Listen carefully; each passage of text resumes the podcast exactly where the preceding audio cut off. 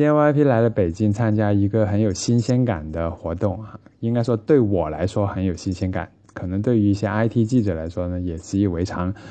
今天我来的其实是乐视的一个发布会。那乐视我们知道，视频网站是吧？大家对它的认识，乐视网啊，看直播啊，看电视剧啊，看体育啊，挺好的。那但是呢，其实乐视已经完全是一个生态公司。乐视有电视机。有它的乐视手机啊，在今年四月份出了乐视手机，然后乐视在最近过去这一年呢，也得到很多汽车圈的关注，因为他们已经正式宣布了他们要造乐视的汽车。那正因为跟汽车相关，所以这回的发布会呢，乐视也邀请了很多的汽车记者，包括 VIP 啊。那这个发布会的阵容非常厉害，不是阵容，规模非常厉害，据说请了。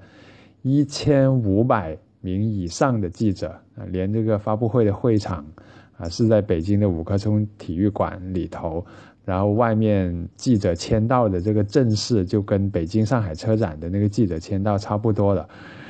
那这个发布会呢，是里头的形式呢是很典型的互联网发布新产品的形式，就是一个大屏幕，然后这个公司的。创始人或者说 CEO 灵魂人物，啊，站在台上脱口秀一样，从头讲到尾。啊，乐视的灵魂人物就是贾跃亭，这是一个非常厉害的人物，我非常崇崇敬他，不仅是崇拜，而且崇敬，因为贾跃亭其实他自己最近这两年很多消息传出，他的身体并不好，他做过手术，然后说这个发布会之前一个礼拜他还在医院里头，但是今天在。台上看到他一个人，基本上是啊撑了两个小时左右吧，嗯，基本上是脱口秀这样，啊，当然我相信他们应该是有提词版的，对，说话的时候前面是应该有有提词版，有字可以让他不会忘词，但是他台上的表现还是很好的，很能打动人的，而且妙语连珠，说了很多很能打动我的话，其实。这发布会之前开始前的半小时，我坐在这个观众台上，已经感觉啊有点人有三急，想去趟洗手间。后来眼见着马上就要开始了，然后就想想算了，忍一下吧。结果发布会开始之后呢，头一个小时我感觉是全无尿点，就是内容还是挺精彩的。那后一个小时呢，开始有尿点，不是有尿点。开始忍不住了，但是我还是坚持着忍住，没有离席，因为后一小时依然是非常多的精彩的内容，我不想创错过这些内容，所以一直都在听着。那我说，啊，贾跃亭有一些妙语连珠能打动我的，包括他说，乐视在做的事情，可能有的人看是。傻子做的事情，但在他看来，更多的是一种疯子做的事情。那乐视要做的事情就是颠覆，啊，他的风格呢是无颠覆不出手。就乐视无论做什么产品，都要颠覆原有的这个产品，包括他们的手机，按照他们自己的说法，在整个手机的桌面啊、UI 啊，包括内容的整合这些方面，是完全颠覆了现有的手机的。就连苹果手机那种封闭的生态都没法跟乐视这种，啊，完全用户可以有很大的自我 DIY 空间的这种生态去相比。具体是什么呢？手机这个东西我不多说。其实手机是今天发布的非常重头的一个产品，啊，就是乐视的乐视 ES 啊这个手机。但是说实话，这也不是我的专业范畴。我我看下来，我我是不明觉厉的感觉。我觉得这个手机应该是挺不错的，挺厉害的，啊，价格也非常惊人啊，幺零九九，真的是便宜到你不信。那同时，他们还发布了一个我也挺感兴趣的一个产品，是全世界最大的液晶电视，一百二十寸的液晶电视。啊，我把它定义成土豪电视，然后。啊，贾跃亭在台上是这么说的：“说这个电视土豪我们不卖，那其实是专卖给土豪的，这是他的原话。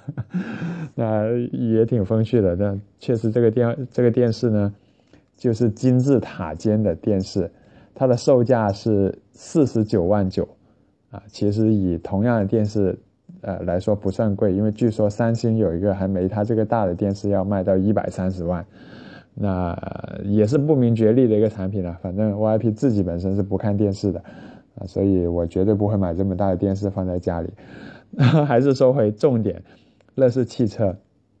其实今天的发布会头一个小时都是在讲汽车，这也说明乐视这回其实把汽车放在了这个发布会的重最重要的战略上。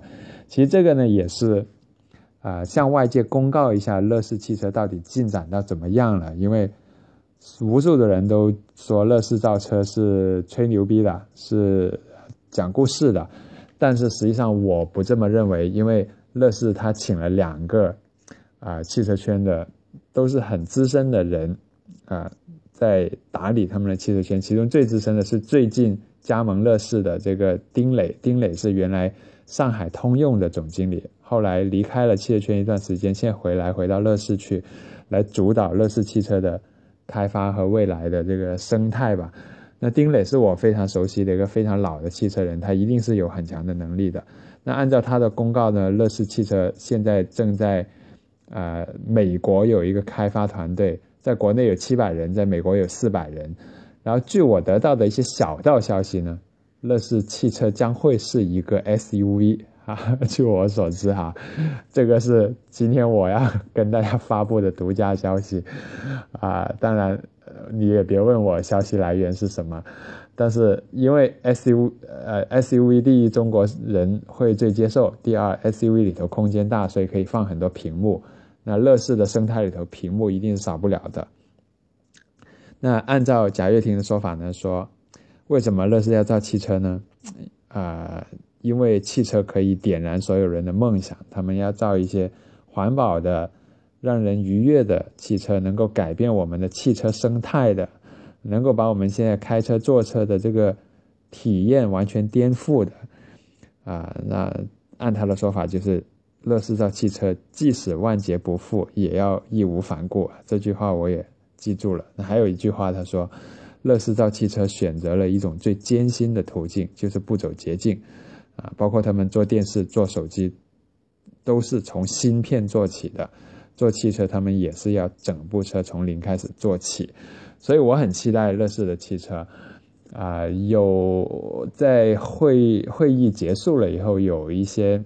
啊，相对年轻的记者，他啊跑来问我说：“说严严老师，你有没有看懂这个会发布的汽车到底是什么东西？”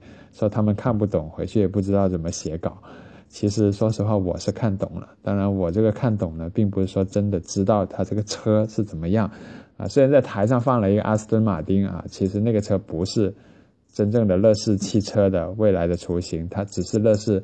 啊，拿这个车来改了一下它里头的这个中控系统，来试验这个乐视的啊 EUI 用户界面系统怎么跟汽车的系统去结合起来。那乐视汽车到底是什么呢？呃，我觉得它应该会结合很多的乐视的内容，还有乐视的啊一些。其他的生态系统，比如说他们乐视刚刚收购了这个易到用车，易到用车是一个类似于滴滴啊 Uber 这样的公司，啊，易到用车说它会在以后结合乐视的生态系统，有可能会提供免费的专车，那这个又有很大的想象空间。那还是回到这个问题，乐视汽车是什么呢？应该是一台性能不错的，啊，体验非常革新的。用户的 DIY 程度很高的，啊，又很环保的，价格还非常低的一部新能源车或者新时代的汽车，啊，这是 VIP 给它的定义。我现在掌握到的一些信息，我给乐视汽车的定义，啊，应该是八九不离十的。说实话，因为我说的这些都是空话，都大家看到这篇文章的题图那张图呢？其实也是乐视发布出来忽悠人的，这是他们老早发布的一个效果图。其实真正的乐视汽车不会是这个样子的。那所以，嗯，目前来说，大家可以对乐视汽车既美好希望，但是暂时然并卵。你要买车的，你要干什么的？乐视汽车暂时和你无关啊，可能再等个几年吧。好吧，这就是今天我参加的这个乐视的发布会的一些现场的感受。其实我还是相当看好乐视这家公司的，因为我真的敬重、敬畏贾跃亭这个人，敬畏他在做的事情。啊，他确实是一家在全世界互联网公司，哪怕是所有各行各业的公司里头，相当独一无二、相当敢想敢做的公司。啊，我也后悔我没有在前两天去买乐视的股票，因为我想乐视股票明天应该会涨一点的。